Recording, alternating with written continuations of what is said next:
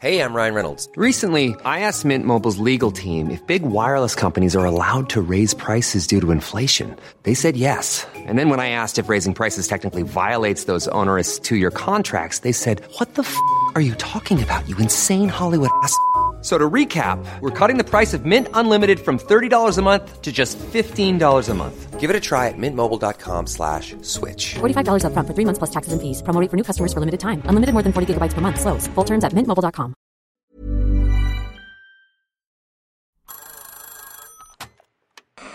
Hola. Hola. Hola. Hola, hola. ¿Estás ahí? ¿Quieres saber lo que está pasando en tu país y en el mundo en pocos minutos? Te lo cuento.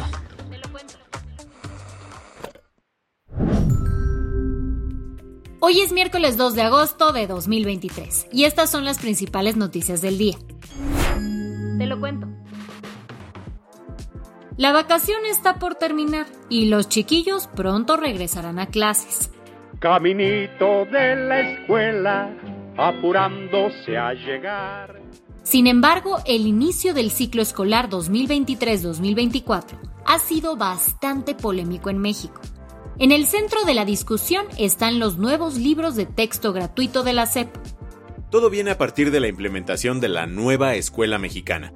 Así se le conoce a la reforma educativa de este gobierno, y que implicó el cambio de los libros que se le entregarán a los estudiantes de educación básica. Especialistas en pedagogía han alertado que los libros tienen graves problemas y fallas en el proceso de aprendizaje de los niños. Los expertos también insisten sobre la carga ideológica y política que traen los libros. Por ejemplo, Mencionan que la elección presidencial del 2006, en la que ganó Felipe Calderón, fue un fraude electoral. Incluso exaltan la figura de guerrilleros como Lucio Cabañas. otro punto es la eliminación del libro de matemáticas. Ahora esta disciplina se enseñará junto con materias como ciencias naturales o física, en un tomo llamado Saberes y Pensamientos Científicos. Estos cambios fueron impulsados por Marx Arriaga, el director de materiales educativos de la SEP, y quien ha dicho frases como que leer por goce es un acto capitalista. Ante esto, organizaciones de la sociedad civil presentaron un amparo contra la publicación de los libros de texto gratuitos. Argumentan que la SEP empezó a imprimirlos sin haber publicado antes los planes de estudio como marca la ley. El amparo avanzó, y este lunes una jueza le ordenó a la Secretaría de Educación Pública detener la impresión. Sin embargo, parece que la decisión judicial le entró por un oído al gobierno y le salió por el otro, pues en su mañanera de ayer el presidente dijo que No hay este, ningún impedimento. Los libros van a llegar para el reinicio a clases el día 28, este mes de agosto. ¿Qué más hay? En los últimos tres días, Rusia ha reportado ataques con drones contra uno de los rascacielos más altos de Moscú. la guerra iniciada por Rusia se volvió a sentir este martes en las puertas de Moscú. Las autoridades rusas reportaron un ataque con drones contra un rascacielos en la capital, que alberga varias oficinas de gobierno. Aunque lograron derribar dos drones, un tercer aparato sí logró estamparse contra uno de los edificios más altos de la ciudad. A pesar de que no se reportaron víctimas mortales, sí hubo daños materiales. Este es el segundo ataque en los últimos tres días, ya que el domingo dos drones causaron daños en edificios de Moscú. Entre estos, el mismo rascacielos que dañó el dron de ayer. Moscú acusó a Ucrania de ser responsable de ambos ataques. ¿Y qué ha dicho Ucrania? Por ahora no ha confirmado ni negado su participación en estos sucesos. En un video publicado el domingo, el presidente ucraniano Volodymyr Zelensky únicamente comentó, La agresión rusa ha fracasado en el campo de batalla. Hoy es el día 522 de la denominada Operación Militar Especial, la cual los líderes rusos esperaban que durara una o dos semanas. Ucrania se está fortaleciendo. Gradualmente esta guerra está regresando al territorio ruso, a sus centros simbólicos y bases militares. Es un proceso inevitable, natural y absolutamente justo. Las que tienes que saber.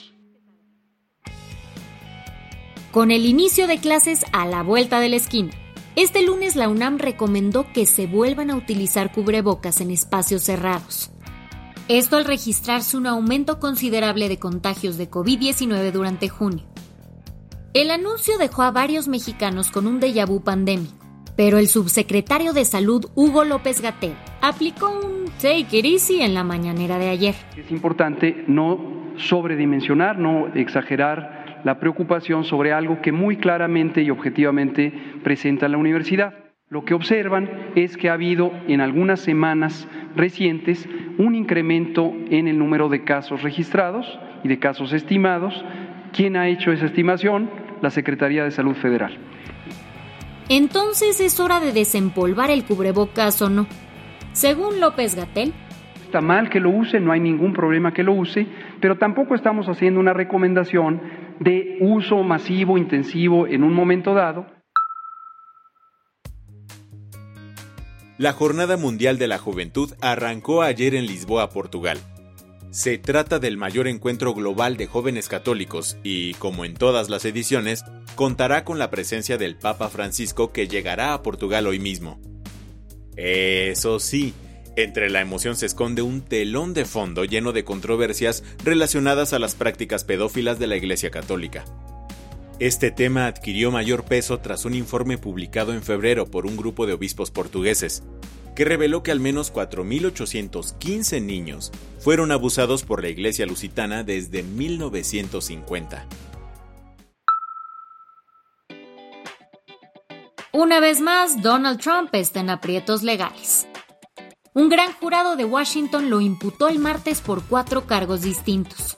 El expresidente fue acusado de conspiración para defraudar a los Estados Unidos, conspiración para obstruir un procedimiento oficial, conspiración contra los derechos de los ciudadanos y obstrucción e intento de obstruir un acto oficial. Todo esto en relación con sus intentos de revertir los resultados de las elecciones de 2020 y el asalto al Capitolio el 6 de enero de 2021. ¿Y qué sigue? Ahora Trump deberá comparecer ante un tribunal federal este jueves para la lectura de los cargos. Tu dosis mundialista en Teleca. La jugadora inglesa Lauren James se lució en el partido contra China, anotando dos goles y asistiendo en otros tres. Así, Inglaterra ganó 6 a 1, asegurando su lugar en los octavos de final contra Nigeria el lunes. Quien se llevó un susto fue Estados Unidos. Las grandes favoritas del torneo empataron 0 a 0 con Portugal. A pesar de haber ganado el Mundial cuatro veces, el Team USA quedó en el segundo lugar del Grupo E. Mientras que, en el mismo grupo, Países Bajos se llevó el primer lugar. Las holandesas lograron una victoria 7 a 0 sobre Vietnam. La del vaso medio lleno. ¿Quién diría que un antiguo basurero se transformaría en una reserva de manglares? Eso es justamente lo que pasó en Río de Janeiro, donde el relleno sanitario Jardim Gramacho, uno de los más grandes de América Latina, se transformó en un oasis verde. Este lugar antes recibía 80 millones de toneladas métricas de basura, pero ahora es hogar de casi 500 mil metros cuadrados de manglares. Y todo gracias a los esfuerzos de la Compañía Municipal de Limpieza de Río, junto con organizaciones como Ocean Pact. Con esto cerramos las noticias más importantes del día. Yo soy Andrea Mijares. Y yo soy Baltasar Tercero. Gracias por acompañarnos hoy en Te lo Cuento. Nos escuchamos mañana con tu nuevo shot de noticias. Chao.